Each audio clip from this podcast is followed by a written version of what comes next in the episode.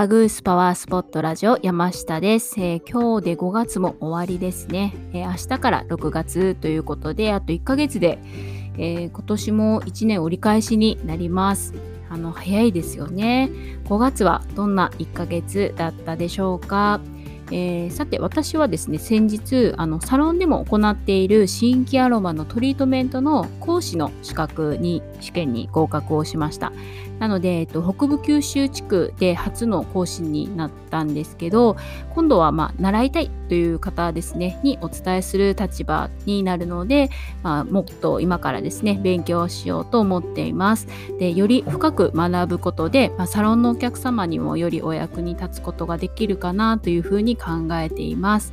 でということで、まあ、5月は、えー、講師講座を受けることによって、ま、より東洋医学ですね経絡とかツボとかあとはもう自然治癒力をどういうふうに高めていくかっていう方法について、えー、深く、えー、学んでいきました。でも結構ですね奥が深くてでもなんかすごく面白いです。はい、であのということであのやっぱりですね、まあ、食事っていうのが体をあの作っているっていうことも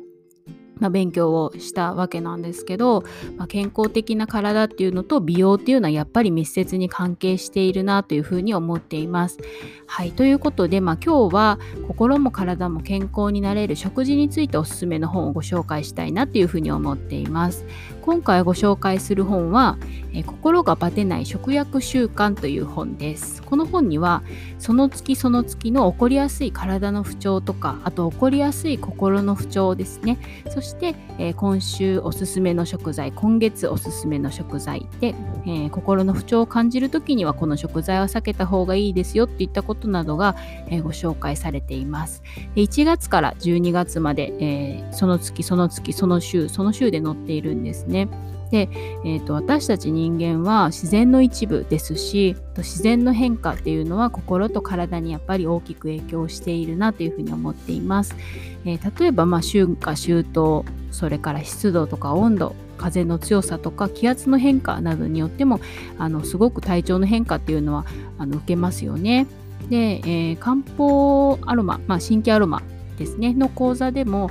人の体と季節はすごくリンクをしていて、まあ、その季節によって影響を受けやすい心の変化心情の変化についても学んで、えー、ました。で春夏秋冬によって例えば怒りっぽくなりやすい時とか落ち込みやすい時とか思い悩みやすい時っていうのが実はあります。でこれはまあなので自分のせいだけじゃなくって、まあ、自然の環境の変化によるものが、まあ、大きいっていうことが分かったら、まあ、それはそれでまただいぶ楽になりますしそしてまあかなり自然と体心っていうのは、えーと、密接をしているっていうのはあの理にかなった考え方だなというふうに思います。で例えば春の3月から5月であれば、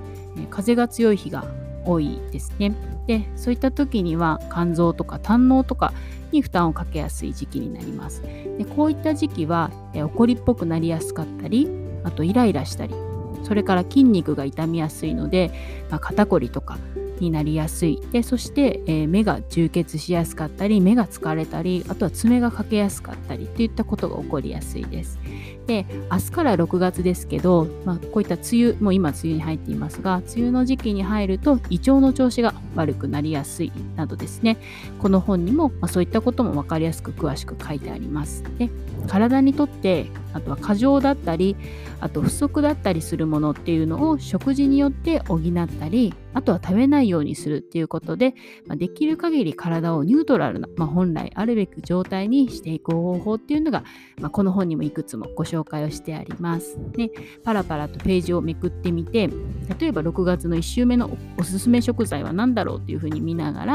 まあ、日々の食生活に取り入れてみたりとかですねで、まあ、忙しい毎日ではあるんですが、まあ、自分の心と体のために、まあ、とはご家族があのご一緒にいらっしゃったら体と心を整えるための食材を取り入れるとかいうのも、まあ、とってもいいですよね。